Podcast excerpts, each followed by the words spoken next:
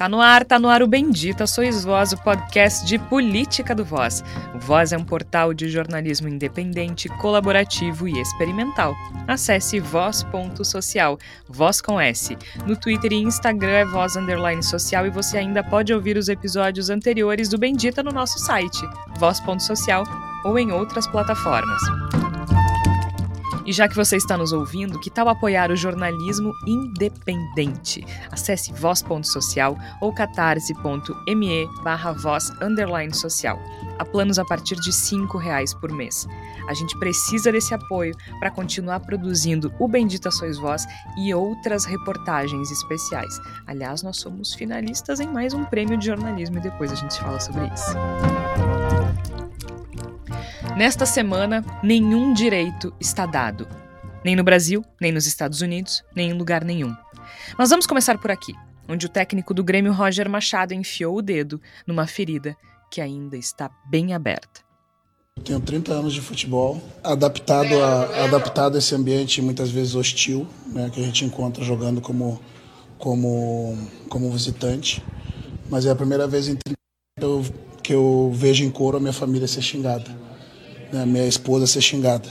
Mas então a, a, esse episódio lamentável que eu reagi com xingamentos no final do jogo para a torcida, ele é justificado por isso. Né? Não me orgulho do que eu, do que eu faço, porém é, é preciso explicar. Né? Em 30 anos né, de ser adaptado a esse meio, acostumado nunca, né? não vou me acostumar nunca às elegâncias, mesmo que seja do esporte, porém é preciso fazer esse registro. Né? Hoje eu me senti extremamente ofendido. Em entrevista à agência AFP, Roger Machado voltou a abordar a questão do racismo no Brasil. Isso porque na última quarta-feira, quando o Grêmio enfrentou o Operário pela Série B, alguns torcedores insultaram a esposa e as filhas do técnico. Roger Machado disse então que a escalada de casos de racismo não é obra do acaso. Segundo ele, é um comportamento autorizado por Jair Bolsonaro. Ele disse o seguinte: abre aspas, os indivíduos que estavam escondidos se sentem autorizados a se manifestar segundo posturas e pontos de vista do líder da nação. São convergentes. Fecha aspas. Ou seja, os racistas não têm mais vergonha, não se escondem mais e nós sabemos quem é o responsável por isso. As declarações de Roger Machado provocaram a fúria dos bolsonaristas, inclusive dentro do Grêmio que nunca se incomodaram quando Renato Portaluppi elogiava Bolsonaro, por exemplo. Há quem diga que Roger pode ter o posicionamento político que quiser, mas que associar o racismo a Bolsonaro não tem fundamento. Pois então convidamos o professor Michael Guimarães, que é jornalista e doutor em ciências sociais, para explicar onde está o fundamento. E há quem diga também que esporte e política não se misturam, então convidamos o jornalista Kleber Grabowska para contar que não é bem assim. Nunca foi. Enquanto isso, nos Estados Unidos, depois de quase 50 anos, a decisão da Suprema Corte que respalda o direito ao aborto legal pode ser derrubada. 50 anos. Além disso, a Suprema Corte ainda pode acabar com as políticas de ações afirmativas nas universidades americanas. Nenhum direito está dado, nem nos Estados Unidos, nem no Brasil, nem em lugar nenhum, e é por isso que precisamos estar sempre vigilantes. Começa agora então o Bendita Sois Voz. Eu sou Jorge Santos, muito bem acompanhada de Flávia Cunha, Igor Natush e Tércio Sacol. Sempre vigilantes. Flávia Cunha, seja muito bem-vinda. Obrigada, Georgia, Tércio, Igor, nossos ouvintes. Pois é, eu acho que atentos e fortes, né, como diz aquela canção famosa, porque realmente tem muitas coisas que, hum, dentro da nossa bolha, como eu gosto de dizer, parece que já são questões dadas, né? A luta antirracista, a questão dos direitos da mulher, a questão das cotas, mas a gente sabe que tem uma parcela muito grande da sociedade brasileira e norte-americana, em outros países também, que são contrários a essa visão de mundo e lutam contra isso fortemente porque acham que que é errado, que, que, que são coisas ou, ou, minimizam a importância desse tipo de luta. E a gente precisa estar tá aqui para apoiar e para alertar as pessoas como isso é importante, inclusive nesse ano de eleições. A luta sempre continua, né, Igor Natucci? Seja bem-vindo. Muito obrigado, Georgia, Flávia, Tércio, ouvintes do Bendita Sois Voz. Eu acho que essa tua, tua frase introdutória, minha entrada na, no programa, ela é um resumo muito muito importante do que a gente vai discutir aqui.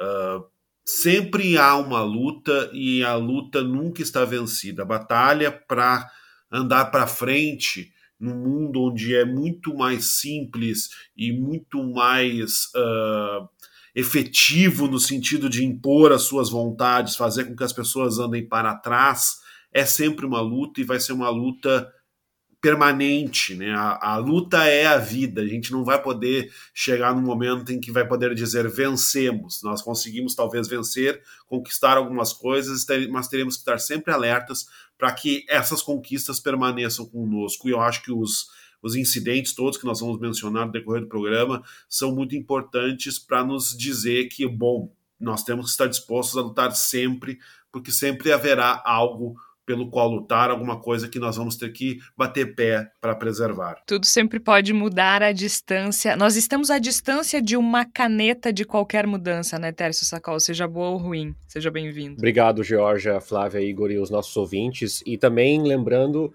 é, Georgia, que a pandemia, é, que todo mundo tinha um otimismo exacerbado sobre a socialização, ela nos trouxe legados de que conquistas mínimas é, não tão dadas, como tu falaste, né? E a gente está remando, a gente fez um programa alguns anos atrás, dizia o título, é preciso ser antirracista, e a gente sempre esperava que anos depois nós conseguimos, conseguíssemos ser mais antirracistas. Pelo contrário, nós estamos tendo que fazer um programa para dizer a mesma coisa, tudo de novo. Tudo de novo.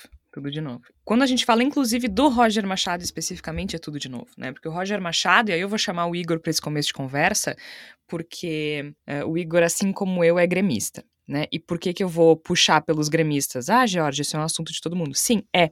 Mas existe uma particularidade no Grêmio. Todo mundo sabe disso. O Grêmio, a grande parte da torcida gremista cantava um hino racista durante muitos anos, né? Durante muitos, muitos, muitos, muitos, muitos anos, era absolutamente normal para um gremista chamar um colorado de macaco. Isso mancha a história do Grêmio, isso está lá. Não estou generalizando, não estou dizendo que todo gremista é racista, não estou dizendo que o Grêmio, enquanto instituição, é racista. Tanto que sou gremista, sou sócia do Grêmio, o Igor Natucha aqui também é gremista. Então não é isso que eu estou dizendo, mas está lá na nossa história, né, Igor? Está lá. Isso não significa que esse precise ser o futuro do Grêmio. Agora nós temos um técnico abertamente antirracista, Roger Machado é um homem negro que, há alguns anos, é uma das vozes mais importantes do futebol brasileiro quando se trata de reivindicar direitos e de fortalecer a luta antirracista no meio esportivo. E o Roger também sempre foi muito político. O Roger nunca, nunca escondeu né, a ideologia política que lhe agrada.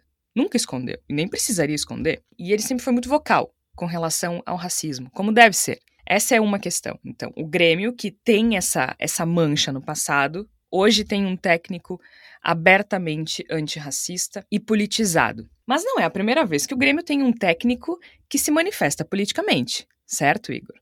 Então, por que agora é um problema a manifestação do Roger? Isso gerou uma revolta imensa nos bolsonaristas, né? Inclusive nos bolsonaristas que fazem parte das diretorias do Grêmio e do Conselho do Grêmio.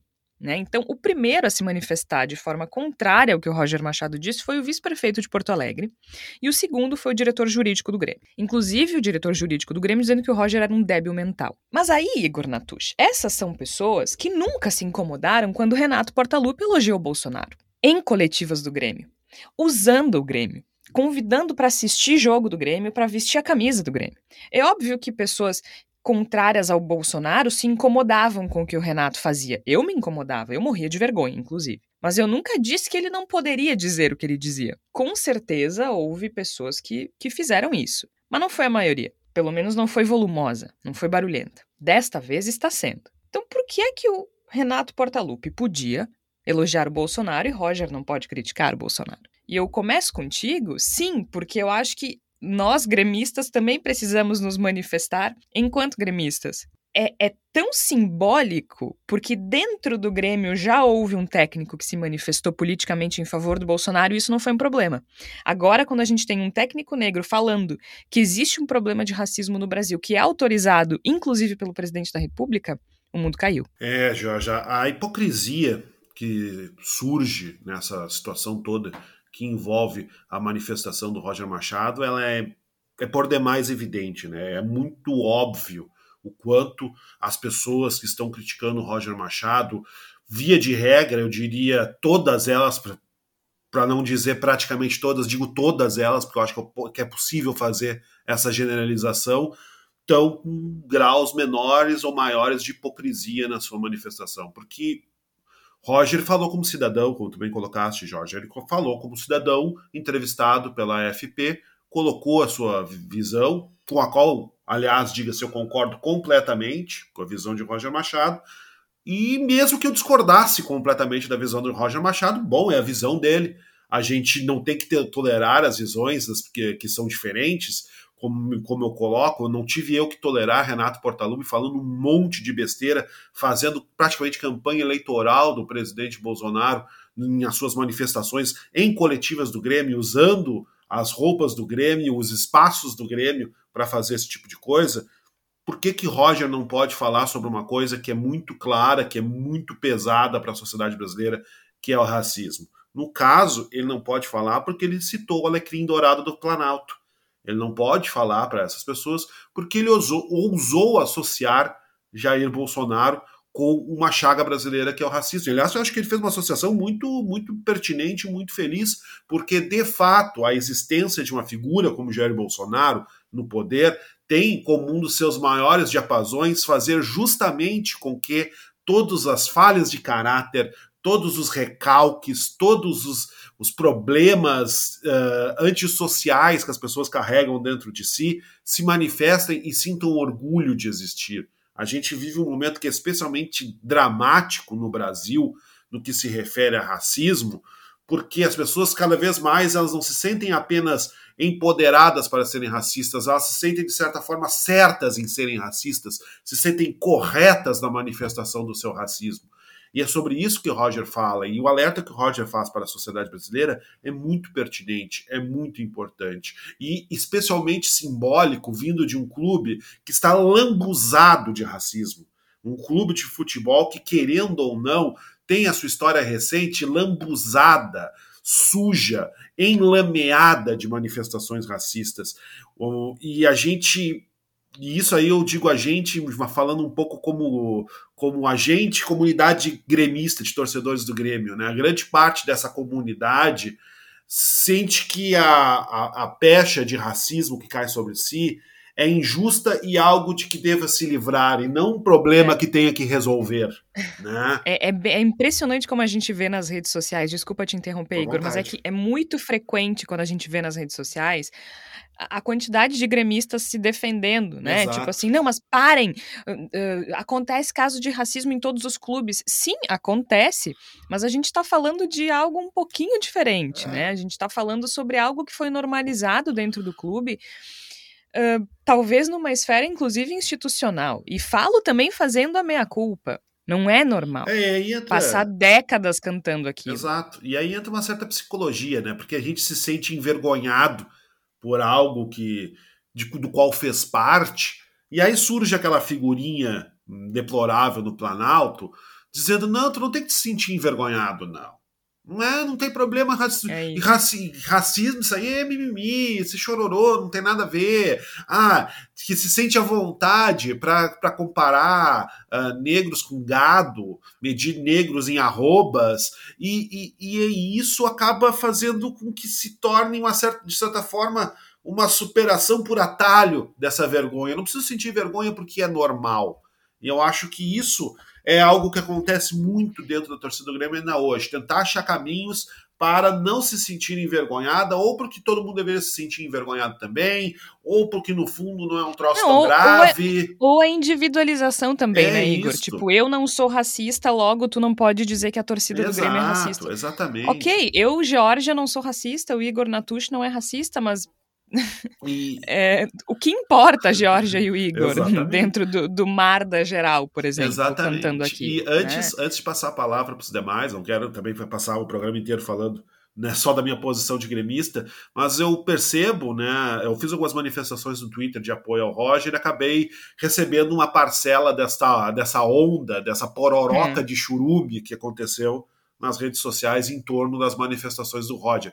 E me pareceu muito peculiar perceber como boa parte das desculpas, além de serem de uma pobreza argumentativa absoluta, elas são desvios de rota do problema, tentativa de criar espantalhos para não discutir o problema principal. Dizer, por exemplo, ah, quer dizer então que as, que as situações que aconteceram na Argentina, no Chile, durante a Libertadores, é culpa do Bolsonaro também. É não, isso, né? Não, meu doce imbecil, não são culpas de Jair Bolsonaro, mas são indicativos de que nós estamos com um problema global de legitimação do racismo que precisa ser encarado em todos os lugares inclusive no Brasil. Ou então. Do qual o Bolsonaro faz parte. é simples assim. É, Ninguém está dizendo que ele inventou o racismo. Isso, aí que eu ia chegar. Ou então um outro um argumento de, de quitanda, de mesa de bar, de boteco, de balcão de boteco.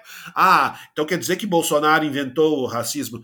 Não, meu doce idiota. Jair Bolsonaro não inventou o racismo e, e, Roger Machado não disse em momento algum que Roger, que Jair Bolsonaro tinha inventado o racismo. O que ele disse é que Jair Bolsonaro legitima o racismo. E quanto a isso, meu doce idiota, você vai falar o quê? Não tem nada para falar. Agora, eu, vocês já sabem, né? Eu já falei aqui em vários episódios que eu tinha desistido de brigar com as pessoas no Twitter. Mas esse foi um episódio pelo qual eu senti que valia a pena. Eu fiz uma ponderação justamente com relação ao que o Renato dizia quando era técnico do Grêmio, né? Que eu me chateava quando, quando o Renato, enquanto treinador do Grêmio, elogiava o atual presidente, assim como me alegro hoje em ver o Roger Machado se, se posicionando contra ele. O que, que eu quis dizer com isso? Que futebol e política sempre se misturaram. Isso, nunca, isso não é novidade, né? A questão é, eu não gostava do que o Renato falava, mas eu nunca disse que ele não podia falar aquilo.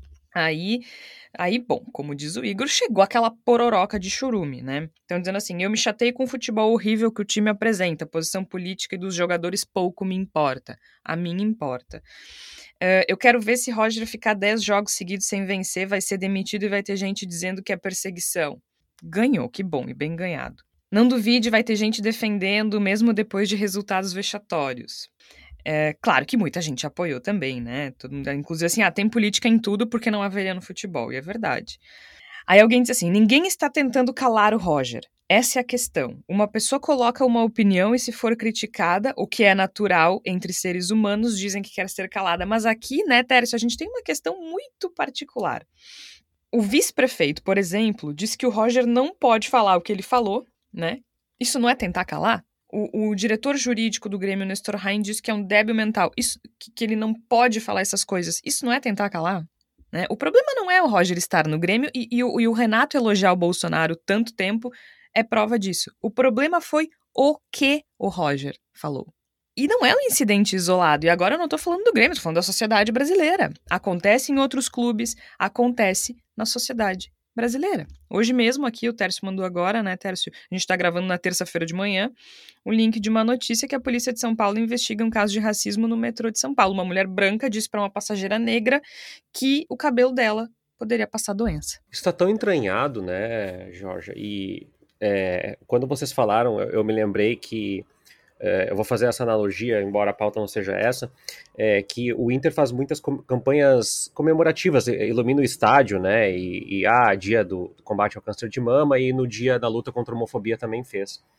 E o, o discurso máximo da torcida do Inter, né, que, que padece é, de uma homofobia que está entranhada, enraizada dentro do clube, na direção, no elenco, enfim, é, é, é sempre essa, é, se, se, não tá jogando bem, não tá ganhando título, mas consegue fazer uma eliminação, porque na cabeça dessas, dessas pessoas é, é como se é, tu, tu tivesse um, uma caixinha, né, que tu empurra dela, ocupa o espaço da outra, ou seja, se tu passa a lutar contra a homofobia, os jogadores começam a ter cãibra e não conseguem jogar não, futebol uma das pessoas disse assim: se o Roger não subir para A, será demitido e vai ter gente chamando o Romildo de bolsonarista. Agora ficou proibido criticar o Roger, mesmo que o time jogue mal e perca. Ou seja, o Grêmio recém começou, tá na liderança do campeonato, mas o cara já tá dizendo que se no final do ano vai ser porque. Gente, é, é, é, uma relação tão inexistente.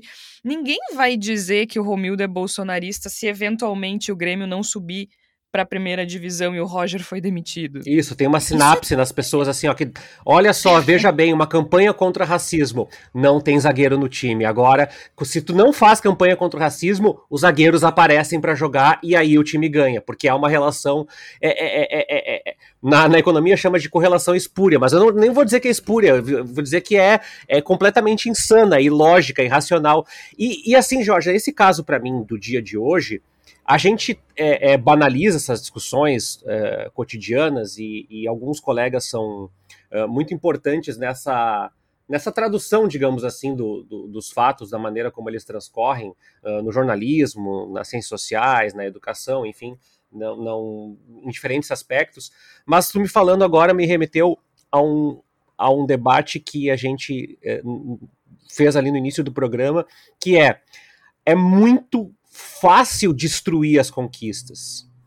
É, tu trouxeste na abertura e vai desenvolver mais a questão dos Estados Unidos, que está refutando políticas afirmativas. É muito fácil destruir isso. Agora, construir isso levou anos. Ah, levou anos. Eu lembro é, que eu fiz faculdade numa época onde as políticas afirmativas não existiam, não estavam uh, corroboradas, assinadas, né, decretadas e que isso causou um barulho absurdo na sociedade. O sumiço dessas políticas afirmativas, no entanto, pelo poder de voz da comunidade negra e de outras comunidades, pessoas com deficiência, é, de indígenas, não vai fazer barulho.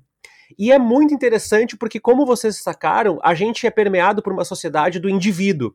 Tudo que importa é a sua liberdade, é a sua conquista. A gente não. A gente está apagando né, os traços de coletividade e de respeito à ideia de coletividade que a gente tem. Então, quando alguém se levanta a voz em defesa das pessoas negras, alguém diz assim. É, mas uma vizinha aqui falou uma vez, eu, é, eu não sou, eu, não, eu nunca fui fruto de, de racismo. No entanto, todas as histórias que ela contou são sobre salário inferior, discriminação, pessoas que perguntaram se ela vinha fazer faxina, se ela era cuidadora de idosos. Então tinha implícito um racismo que ela nem por vezes é capaz de reconhecer ou que prefere não reconhecer, porque muitas vezes é muito doloroso aceitar algumas premissas desse processo. E quando vocês falam do Roger, eu, eu também lembro é, de, de tantos ativistas e tantos escritores que não falaram, que foram para a linha de frente e não falaram porque passaram nessas barreiras, sabe, Georgia? O Roger hoje é um dos únicos treinadores negros. Quando a gente trouxe o Marcelo do Observatório uh, uh, Racial do, do, do, Futebol, ele destacou isso. Nós temos pouquíssimos treinadores negros no futebol brasileiro. E quando. Menos ainda nas diretorias dos fute... Me... do, presidente. Não, não, existe. Não e, e, quando a gente tem uma voz dessas, a gente precisa respaldar e bater palma e dizer que nós podemos discutir isso, porque muita gente não chegou. Não chegou a dar aula nas universidades, não chegou à política do clube, não chegou a, a ser diretor de cargos de grandes uh, corporações multinacionais, não chegou. E essa voz não vai ser reverberada. Então, quando alguém chega e essa voz é reverberada, ela tem um peso 20 vezes maior. Porque essas pessoas passam por inúmeros obstáculos. Um técnico comum, como o Mano Menezes do Inter, precisa provar que a zaga não é vazada, precisa provar que o time é veloz, que faz gol. O Roger precisa provar tudo isso e dizer que o fato dele estar se insurgindo contra o racismo não impacta ou não é determinante para o que ele faz ou deixa de fazer. É, e, o Mano, inclusive, que já teve envolvimento. Um caso de racismo. De racismo e a gente apaga isso. A gente apagou o caso. O Cuca hoje é celebrado como o técnico de todos é. os times do Brasil com um caso de estupro no currículo. E aí, Georgia, eu queria dizer uma coisa que eu sei que vai machucar e, e machuca a mim dizer isso. O futebol é um espaço permeado de pluralidade, de cor, de riqueza sociológica, mas também é um espaço muito proeminente de preconceito, de racismo, de homofobia, de tudo de que há de mais podre entranhado assim, na sociedade né? brasileira. E por ter se tornado um negócio tão rentável, também um espaço extremamente elitizado, né? Extremamente elitizado.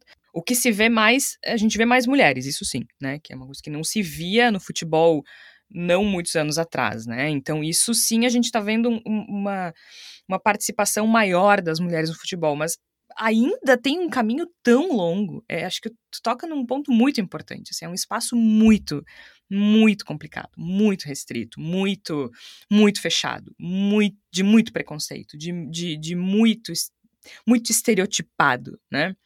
E a gente usa muito esse argumento de que ah, não há os clubes não são racistas porque ah, o clube tal nos anos 50 tinha negro jogando futebol. Bom, negro é operário, é a, é a força de trabalho, né? é, a, é a massa que produz o futebol. Não tem, ante, não tem nenhum tipo de emancipação em você ser empregado é. de uma empresa. Eu acho que isso o Marcelo Carvalho, do Observatório Racial do Futebol, fala muito bem a respeito disso, com muito mais propriedade do que eu próprio. Quantos treinadores negros nós temos no futebol brasileiro, nos clubes de primeira e de segunda divisão?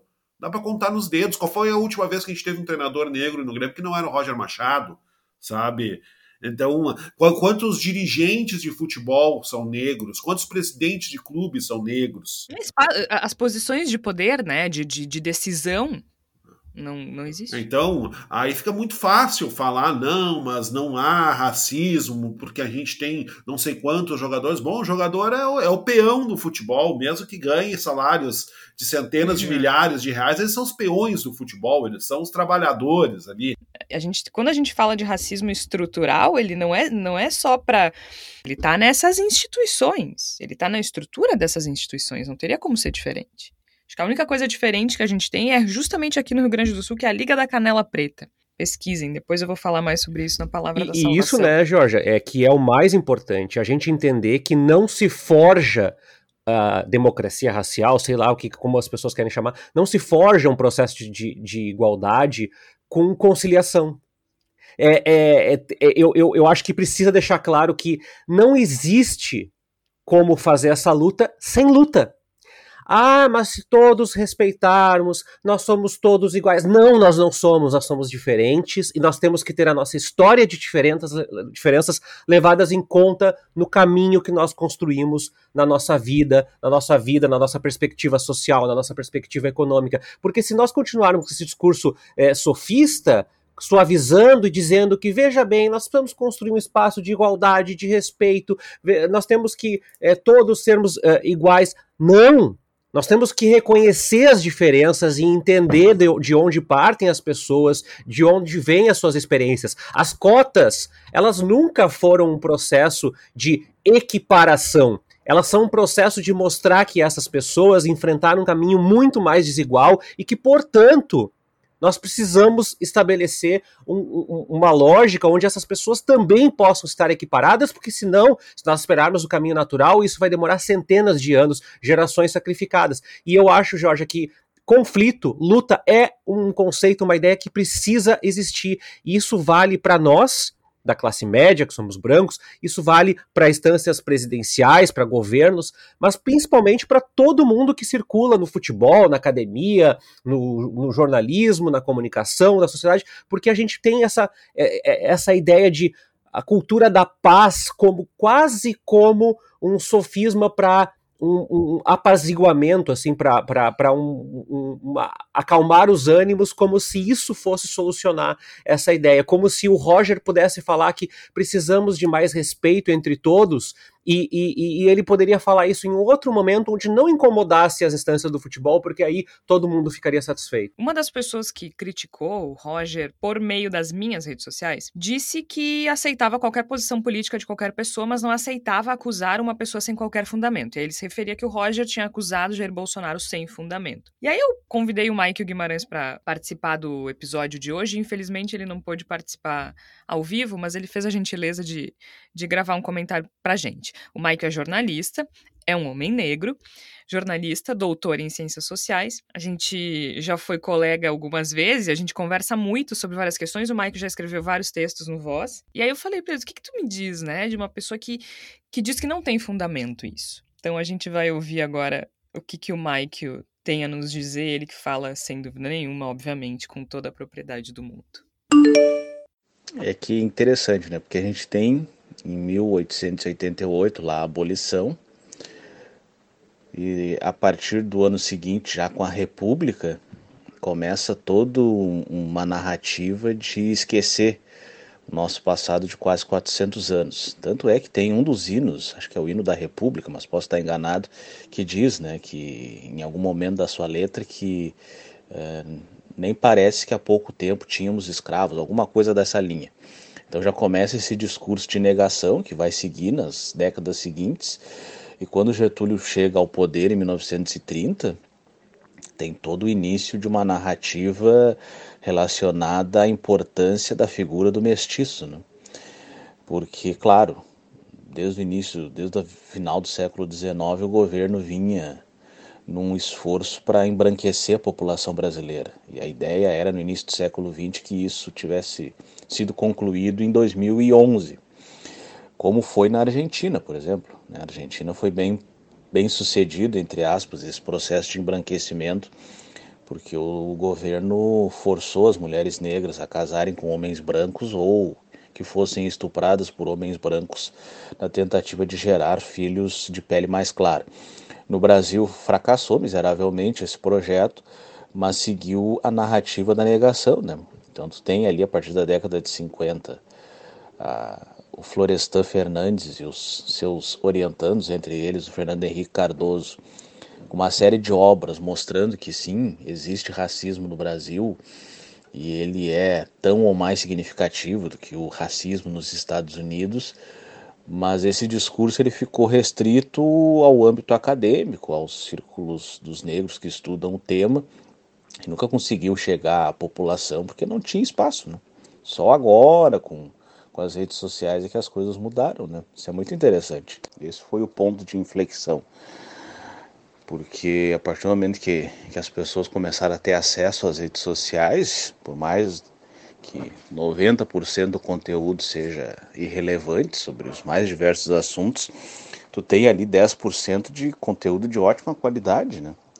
E no meio desse debate tem gente tratando sobre racismo, sobre o impacto da escravidão, e aí surge um outro lado da moeda, né? Porque tu passa de uma apatia conveniente para uma oposição ativa, né?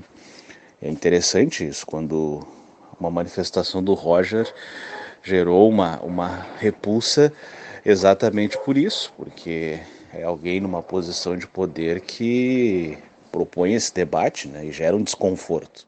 Mas aqui entra um, um aspecto muito interessante da, da nossa cultura, né, Jorge? Porque o Brasil é o país onde existe racismo, mas não existem racistas. Né? As pesquisas mostram isso. Normalmente as pessoas, em mais de uma oportunidade, responderam assim, sei lá, 90% acreditavam que existia racismo no Brasil, mas aí perguntavam para essas mesmas pessoas se, se, se elas eram racistas, o percentual baixava para 70 e poucos por cento das pessoas alegando que sim, tinham algum tipo de preconceito. E aí é difícil, né? Porque na verdade é, uma, é um país onde a população não se olha no espelho, né? não, não, não enfrenta as suas mazelas e é curioso porque a partir de 2003, ali, quando o Lula chegou, assumiu a presidência, começou esse debate sobre a adoção de cotas nas universidades federais. E naturalmente, enfim, foi um, foi um debate bem interessante né? Na, em toda a sociedade, a imprensa deu um, um espaço enorme para isso. E depois, quando a Dilma já era presidente, a coisa foi definida e parecia já um debate superado, né? No entanto, agora começou todo um movimento na internet e alguns recebendo espaço na Folha, por exemplo, de supostos pensadores que passaram a questionar se realmente o racismo é algo tão problemático assim. Né? E aí as pessoas recebem espaço, elas conseguem escrever sobre o assunto como se fossem pensadores, eh, digamos assim, isentos. Aí é complicado, né? Porque na verdade tu dá um passo para frente e três ou quatro para trás, né? Flávia, o Mike toca num, num ponto importante que é justamente tem muito a ver com o que o Roger falou da legitimação, porque ele diz quando a gente está nas redes sociais tem muita coisa de qualidade sendo produzida ali e também tem muita uh, muito debate falso sendo apresentado como algo legítimo, né? Inclusive a legitimação dessas manifestações, ou dizendo que não é racismo, ou se apoiando na liberdade de expressão, por exemplo, né? E isso é muito sofisticado. Né? Eles conseguiram fazer isso de uma forma muito sofisticada porque tu dá outras cores para o racismo. O Michael fala muito bem, né, com toda a propriedade sobre o assunto e, e acho que é importante para nós brancos refletirmos, né, sobre como às vezes a gente, por não saber se posicionar, cala quando um amigo branco, de repente, um amigo, entre aspas, né, faz algum comentário racista e a gente pensa, ah, o fulano é assim mesmo. Não dá para a gente se calar né? Seja nas redes sociais, uh, seja ao vivo, a gente precisa se posicionar, porque é disso que se trata o antirracismo, né? E eu acho que uh, o que acontece realmente com figuras como o Jair Bolsonaro é que faz com que as pessoas se sintam confortáveis. É isso que vocês estavam falando antes, né? Eu acho que é exatamente isso que acontece, e a gente já falou sobre isso em outros episódios aqui, e a gente já vem falando sobre isso desde antes do Bolsonaro, infelizmente, chegar aonde está a gente já sabia que isso poderia acontecer. Esse discurso dele uh, de ódio às ações afirmativas, de ódio a qualquer tipo de luta, acaba fazendo com que parte da sociedade, por exemplo, que se sentiu prejudicada por cotas raciais, uh, acha assim: ah, legal, esse presidente aqui está do meu lado, eu que sou branco e pobre, por que, que só negro que tem vantagem nesse país? E aí as pessoas ficam nesse, nesse discurso uh, mentiroso, hipócrita e querendo dizer que o racismo não existe, né? Porque acho que o, o, antes das redes sociais, o, o Brasil era o país da falsa democracia racial. Sempre se falou sobre isso, né? Ah, não, aqui não é que nem nos Estados Unidos. Estados Unidos tem toda uma questão, porque lá o racismo era escancarado, né? Aquela coisa de ter os lugares separados. Aqui sempre foi tudo. É isso. É, aqui isso, aqui é tudo muito mais. Uh, é sempre é, era tudo muito mais sutil, de uma forma que uh, machucava muito as pessoas negras, e justamente porque quando elas apontam o racismo, as pessoas dizem que não existe. Eu imagino o quanto isso deva incomodar. Porque tu fala uma coisa e tu diz assim, não, isso aí tu tá, tá viajando, não existe, mentira, não é assim.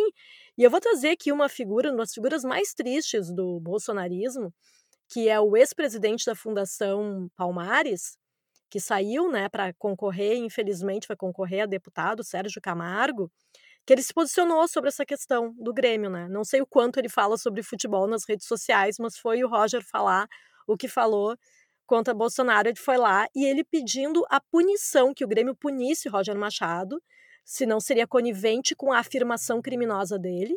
Lembrando que Sérgio Camargo está no Twitter como Camargo Direita, ou seja, ele é um cara de direita e teoricamente a favor da liberdade, da tal da liberdade de expressão, mas quando a liberdade de expressão faz com que alguém fale mal de Bolsonaro, o que que diz que é uma afirmação criminosa? E aí ele fala uma outra coisa que eu acho que é é muito triste, mas que, enfim, essa, esse é o papel do Sérgio Camargo dentro do bolsonarismo, né? Ele chama o Roger de militante vitimista, travestido de técnico. E é isso, né? Eu acho que esse é o papel. O Bolsonaro conseguiu um homem negro que é o capitão do mato, como as pessoas do movimento negro falam, né? É o homem negro que fala que o racismo não existe. É o homem negro que diz que cotas não são necessárias. É o homem negro que diz que luta de racista é coisa de esquerdalha. E é essa pessoa que é conveniente que Bolsonaro tenha do lado num momento como esse, né? Apesar de que parte dos assessores de Bolsonaro, isso saiu na época que, que o Sérgio Camargo resolveu uh, sair, né? Na verdade, ele foi exonerado, mas não porque não por causa de todas as barbaridades que ele fez à frente da Fundação Palmares, mas porque ele resolveu se candidatar. Mas os, as, alguns assessores de Bolsonaro, um pouco menos tresloucados do que a, a maioria da equipe dele, falaram que não era vantajoso para Bolsonaro nesse momento estar tão colado com uma figura como Sérgio Camargo.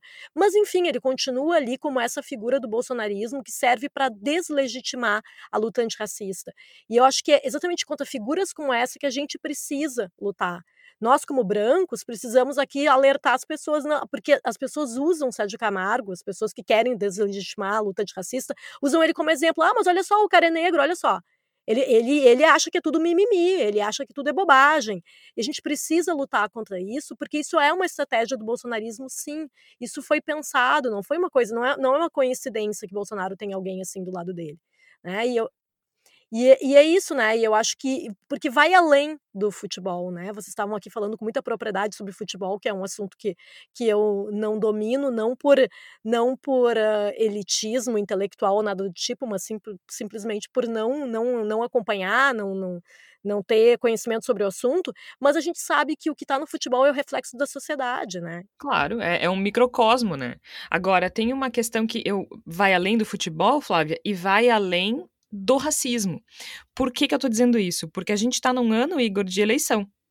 Então, quando o Roger critica a postura de Jair Bolsonaro, porque foi o que ele disse, né? Como a gente falou no início, ninguém disse que o Bolsonaro inventou o racismo, ele não, ele não disse isso. O que ele disse é que as pessoas que se manifestam dessa forma se sentem autorizadas porque o presidente se manifesta dessa forma. E, e, e aí há inúmeros exemplos, a gente não precisa nem procurar muito, é bem fácil de achar no Google, no YouTube, tem, tem vários momentos em que ele uh, se manifestou de forma racista. Mas a gente está em ano de eleição, né? Então, quando a gente critica um candidato, tem uma outra camada. Tem uma outra camada. E aí vem, não se mistura futebol com política, porque incomoda a questão do racismo, mas incomoda também o fato de que o Bolsonaro é um candidato, a eleição tá próxima e o Roger tá dizendo que não vai votar nele, né? A gente entra na camada de que futebol e política não se misturam.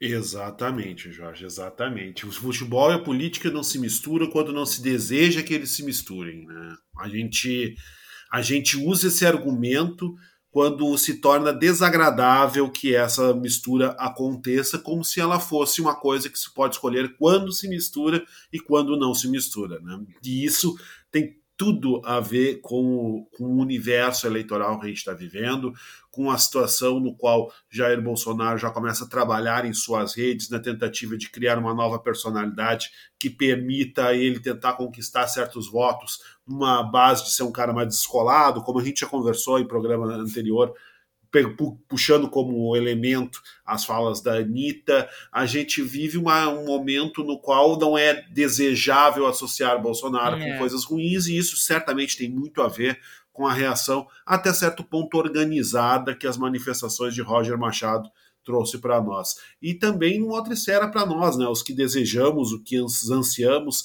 e que conseguiremos nos livrar de Jair Bolsonaro a partir do final desse ano. Né? No, demonstra muito mais claramente por que, que Jair Bolsonaro não pode continuar presidente do Brasil, por que, que essas pessoas não podem, em hipótese alguma, continuarem detentoras do poder pleno, tal como está posto nas mãos delas, de como a situação que a gente está vivendo não pode se perpetuar, porque se ela se perpetuar, a gente vai continuar vendo e cada vez mais intensificado esse processo de silenciação da, das pessoas que denunciam mazelas terríveis como o racismo, nós vamos continuar vendo um processo acelerado de degradação, não só do país, porque também do país, mas da nossa sociedade, da nossa civilização brasileira como um todo.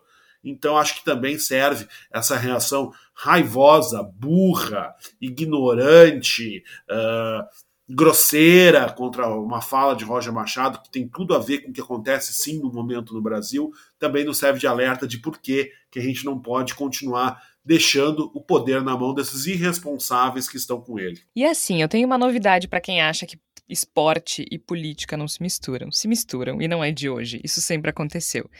Então eu trouxe o Kleber Grabowska aqui para contar pra gente quais alguns episódios em que a política e o esporte se misturaram de forma mais óbvia, digamos assim, porque se misturam o tempo todo. Mas aí o Kleber traz pra gente alguns episódios famosos, conhecidos, que explicam para quem ainda tem alguma dúvida que esporte e política se misturam sim. Oi, Kleber.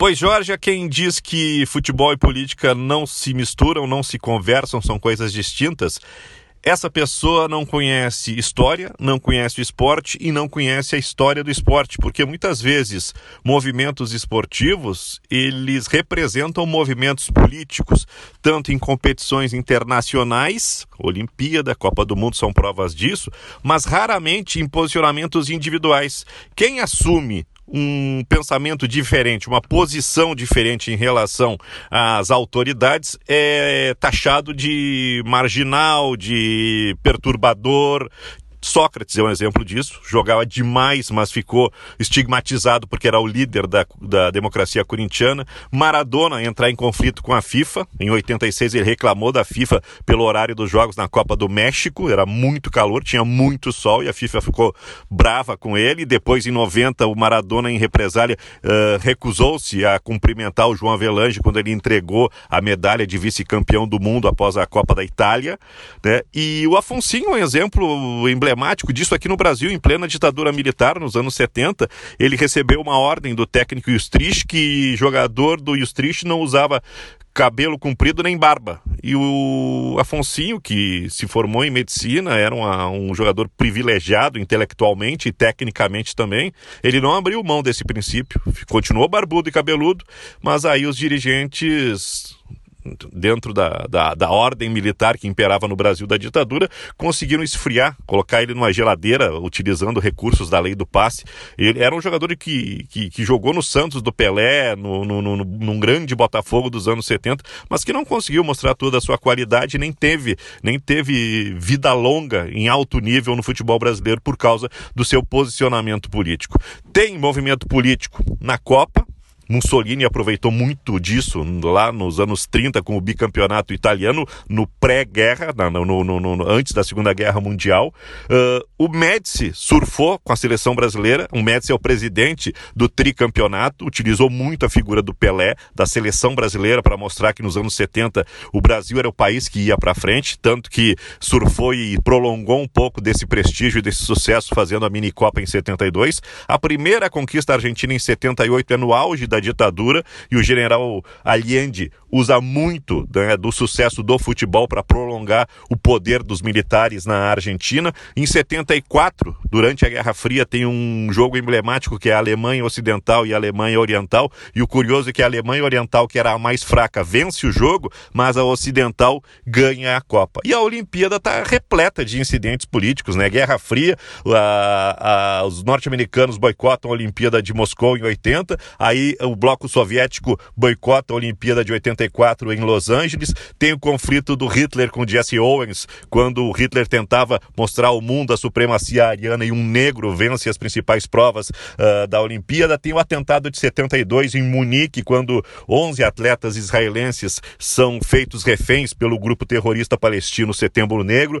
Tem o movimento dos Panteras Negras na Olimpíada do México em 68 e, e esse gesto né, do, do, do erguido da luva, da luva negra, né, uh, faz com que as autoridades esportivas proíbam manifestações políticas uh, no pódio, imagens em aparecimentos públicos. Isso se reflete até hoje no futebol, porque é proibido levantar a camiseta e mostrar alguma mensagem. Imagina nos dias de hoje se aquela camiseta pintada com um pincel atômico, quem sabe do Adriano, que dizia que Deus perdoe essas pessoas ruins, aparecesse hoje. O que, que diriam do Adriano, do nosso Didico? Obrigada, Kleber. O Kleber trouxe alguns exemplos, alguns que a gente já conhece, outros menos conhecidos, mas é importante a gente entender como a política está entranhada no esporte e está entranhada no futebol. É engraçado, né, Tércio, porque a gente tem, inclusive aqui no Rio Grande do Sul, eu não diria tradição, mas é muito comum, não só aqui, né? Todos os estados isso acontece. A gente tem senadores, deputados que foram jogadores de futebol ou dirigentes de futebol.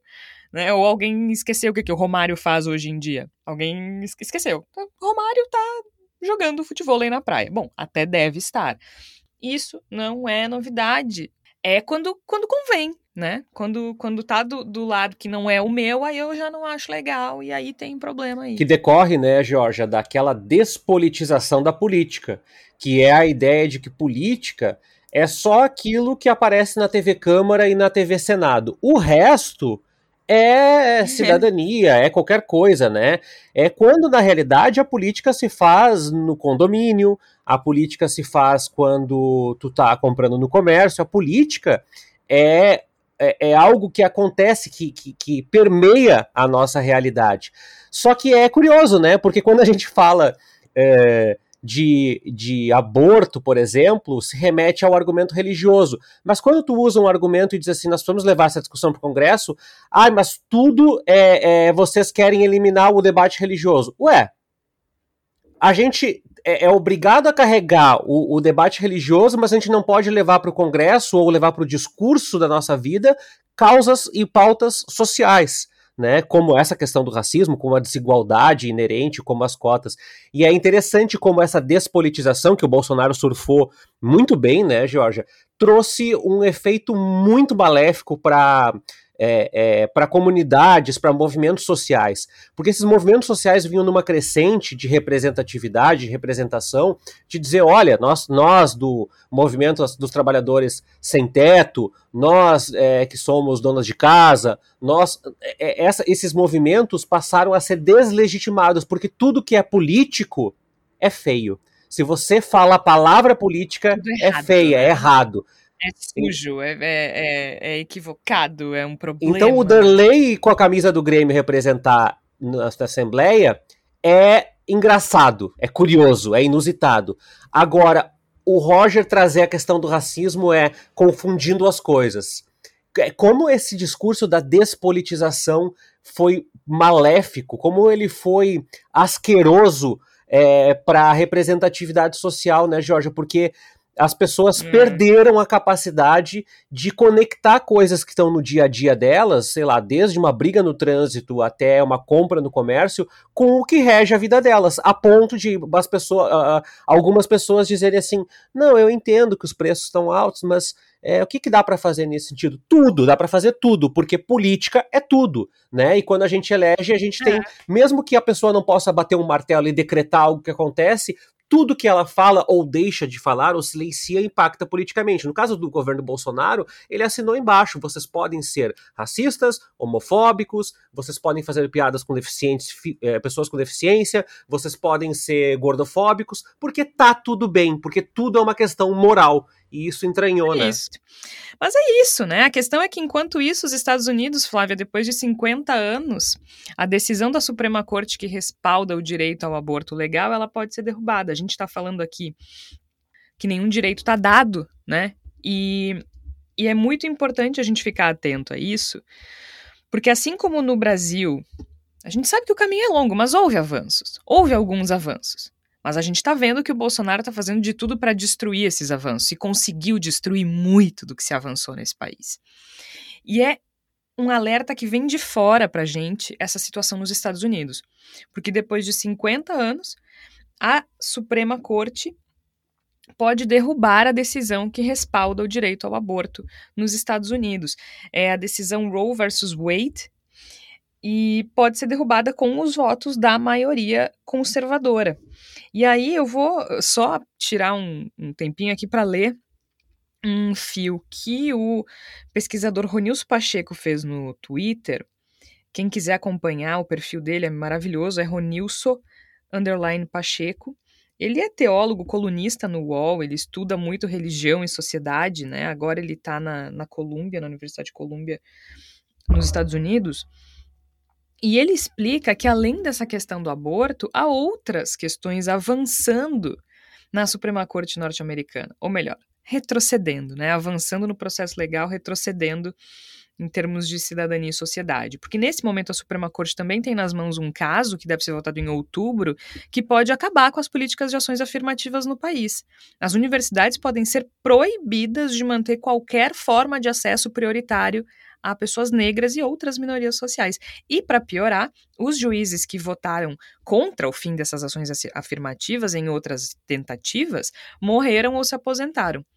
Então, dos que votaram a favor, três ainda estão na corte, inclusive um deles que é o que assina esse parecer vazado sobre, sobre o aborto, que é o Samuel Alito, e há mais dois nomeados de Trump. Na política eleitoral, depois da derrota do Trump, ainda acontece que em vários estados republicanos os parlamentares têm proposto projetos que resultam numa supressão ou restrição de votos da comunidade negra, latinos e os mais pobres em geral. E, e na educação, alguns governadores republicanos abriram guerra contra a teoria crítica racial e estão forçando as escolas públicas a contar ou recontar a história sobre o período da escravidão no país e da segregação do ponto de vista branco. Para vocês terem uma ideia, um desses um, governadores, o governador da Flórida, Ron DeSantis, ele é uma estrela republicana em ascensão, é um nome forte para pra, as prévias de 2024 do Partido Republicano. E ele está travando uma batalha contra a Disney, porque basicamente a Disney criticou e retirou o apoio financeiro à campanha dos republicanos em protesto ao projeto apelidado de Não Diga Gay, que proíbe professores do estado de dar aulas sobre orientação sexual ou gênero. Então, assim, a gente está falando de um país em tese, mais estruturado do que o Brasil, com uma solidez democrática, com uma tradição, melhor dizendo, com uma tradição democrática muito mais sólida que a do Brasil. A gente está falando, em alguns casos, de legislações aprovadas há 50 anos, e tudo isso está a perigo. Tudo isso está a perigo. Isso deixa a gente como? A gente está há cinco meses da eleição. Isso deixa a gente como? Me diga, Flávia Cunha.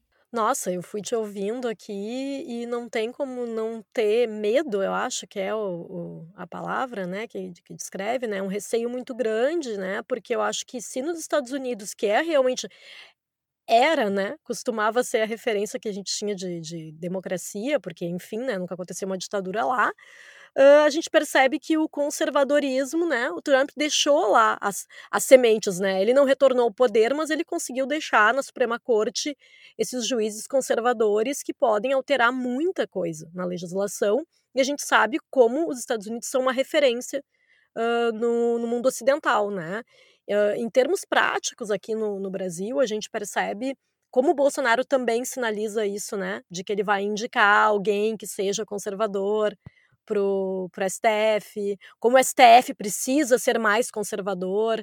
Então, eu acho que já é realmente uma, uma, uma coisa para a gente se preocupar, uh, porque é isso, né? Se alterar as leis, uh, a gente começa a ter, não ter argumento, né? Porque muitas das coisas que a gente aqui no Brasil fala, a gente fala, não, mas isso é inconstitucional. Ou, ah, tá na Constituição. Ou, ah, isso é crime. Né? Racismo é um crime no Brasil. Só que até quando? Né? A gente não sabe do jeito que a gente está vivendo. E eu acho que é uma preocupação legítima que a gente precisa ter para as eleições, de pensar, de, de, de ter no nosso horizonte isso, né? De que eu vejo parte da esquerda ou de pessoas que não são bolsonaristas criticando algumas alianças que, por exemplo, Lula tem feito. E eu acho que a gente precisa entender que é um momento muito grave que a gente está vivendo, né? Eu acho que é um momento em que a gente precisa, de repente, fechar os olhos para algumas alianças para conseguir tirar Bolsonaro e também tentar ver como é que vai ficar essa questão dos Estados Unidos, porque acaba nos afetando, né? Não é querer dizer que ah, sou a favor do imperialismo norte-americano, mas existe né, uma, uma, uma, questão cultural mesmo, né, dos Estados Unidos ser um espelho para o Ocidente. E as coisas que acontecem lá acabam se refletindo aqui de alguma forma. Então eu vejo com muita preocupação. É, no mínimo, assustador, né? E isso pegou algumas pessoas de surpresa porque foi um parecer vazado. Então, é uma coisa muito complexa, né, Igor? Porque a gente tem aqui no Brasil um protesto, mesmo que esvaziado, mas um protesto contra o Supremo Tribunal Federal, com militares participando, o presidente da República participando. Isso eh, gera uma instabilidade enorme. A gente tem o presidente da República é, é, concedendo um perdão a uma pessoa condenada pelo Supremo Tribunal Federal. Essa é a nossa instabilidade. A gente tem problemas ambientais na educação, na segurança, na saúde nem se fala. E aí a gente vê que um país teoricamente sólido, vivendo uma instabilidade dessa da noite para o dia, não é da noite para o dia, né? Isso é modo de dizer, a gente sabe que isso se constrói, que isso é estratégia, mas impressiona, né? Impressiona e assusta, né, Jorge? É de fato um alerta muito forte, muito acentuado de como precisamos estar sempre dispostos a, a lutar para defender o terreno conquistado, pequeno que seja. E eu acho que nos serve também como um alerta de que o problema representado por Jair Bolsonaro se estende no tempo. Eu acredito que, que Jair Bolsonaro será derrotado nas eleições de outubro desse ano e que não será presidente do Brasil no ano que vem. Há a possibilidade de ele eventualmente tentar uma é. alguma coisa assim. Eu pessoalmente não acredito que ele tenha força para fazer isso, Mas o Congresso fica, né? Exato. Então. Quem é que a gente vai eleger como quais são os deputados, deputadas, e, e, senadores e senadoras que nós vamos eleger? Esse é um dos aspectos que eu ia colocar. Um dos aspectos é esse. A gente vai continuar tendo uh, esferas de poder dentro do Congresso Nacional, dentro dessas pessoas que entraram recentemente no STF. A gente vai continuar tendo gente com muito poder que vai continuar trabalhando para nos puxar para trás. E isso terá que ser é, O Bolsonaro o Bolsonaro indicou dois para o STF, Isso. né? Acho que ele, ele perdendo ficam esses dois, mas a gente já, já estanca um problema é. uh, aí, Não. né? Digamos assim. Essa, essa é, o primeiro, é a primeira esfera de disputa profunda para o futuro, que é o fato de que nós vamos continuar tendo gente no poder que cria problemas, né? Que nos puxa para trás. E talvez ainda mais significativo que isso, na minha leitura, Jorge, é o fato de que esse pensamento pestilento ele vai continuar forte por muito tempo, ele vai continuar com muito espaço nas esferas públicas, ele vai continuar muito presente ele, e ele vai precisar ser enfrentado de uma maneira sistemática para que a gente possa tentar estancar e reverter parte dos atrasos que nós estamos tendo atualmente. Então, uhum. se livrar de Bolsonaro é um passo fundamental. Não estou dizendo que não é que não tem importância, tem muita importância. Tem muita, é, pelo amor de Deus. Gigantesca, é descomunal a importância que tem. Mas não se acaba. Não dá para a gente, quando terminar esse governo catastrófico que nós estamos tendo, não dá para simplesmente, bom, agora eu vou relaxar porque está tudo bem. Não, não está tudo bem, ainda vai ter muita luta e a gente tem que estar tá disposto e preparado físico, fisicamente, psicologicamente, mentalmente, intelectualmente para fazer essas disputas. É verdade. Chegou a hora então da nossa palavra da salvação, como sempre precisamos muito disso. Aquele momento em que a gente sugere algum material que complemente o tema do episódio, e eu vou começar sugerindo um livro chamado Liga da Canela Preta que é do José Antônio dos Santos, ele que é historiador e pesquisador, e é uma obra que resulta de uma pesquisa de seis anos sobre a história dos clubes e associações esportivas do Rio Grande do Sul, que na primeira metade do século XX promoveram campeonatos de futebol em que o povo negro era o protagonista. Então, uh, e obviamente iam contra a estrutura então estabelecida dos times gaúchos, que priorizavam jogadores brancos. Então tá a Liga da Canela Preta, a história do negro no futebol. Muito, muito, muito interessante, do José Antônio dos Santos. Flávia Cunha, o que, é que tu tem pra gente essa semana? Ah, só um pouquinho. A editora é de Adorim. Pela editora de Adorim, que também é aqui de Porto Alegre. Vai lá, Flávia. Eu vou indicar um livro da Bell Hooks. E eu não sou uma mulher, mulheres negras e feminismo. É um clássico da teoria feminista e é uma leitura muito importante para todo mundo que acredita num mundo sem, opção, uh, sem opressão sexista e racial. Acho que é bem importante a gente pensar que, inclusive, nós, né, que estamos desse lado aqui, que nos, somos antirracistas, que, que, né, que somos a favor do movimento feminista, muitas vezes a gente não consegue compreender o ponto de vista das pessoas negras e das mulheres negras. Então é importante esse tipo de leitura. Então recomendo bastante. A editora é Rosa dos Tempos. Muito bem, Tércio Sacol. Eu também tenho um livro para recomendar, eu já falei aqui em outros momentos. É um livro de 2005 chamado Como o Futebol Explica um Mundo é, do Franklin Foer, e ele fala justamente sobre as particularidades locais, e lá no meio do contexto ele fala muito sobre política, mas não a política institucional, é, partidos, mas falando sobre corrupção, bastidores e como isso impacta o torcedor lá na ponta final. É um, um livro bem fácil de encontrar aí, e é da editora Zahar e eu achei uma leitura bem importante para falar um pouco de, disso que a Georgia falou, a política e o futebol, eles não andam de mãos dadas, eles são mãos dadas, basicamente. É isso, então o Bendita Sois Vós vai ficando por aqui.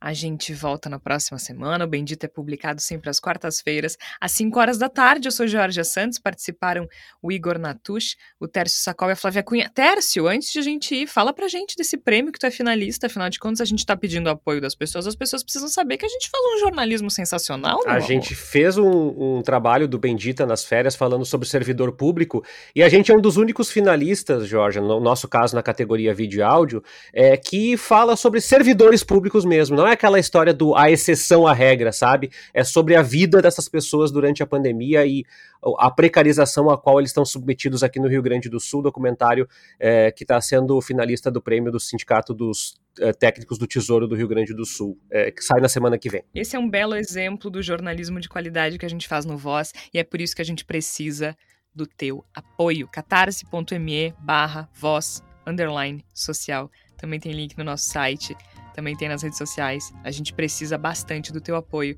Tem planos a partir de 5 reais. A gente sabe que a coisa tá feia. Ontem eu fui comprar, gente, só, só assim, ó. 360 gramas de carne moída de segunda, 16 reais. Me expliquem, me expliquem. Tá? Tá tudo certo no Brasil, né? Tudo certo. Mas é isso.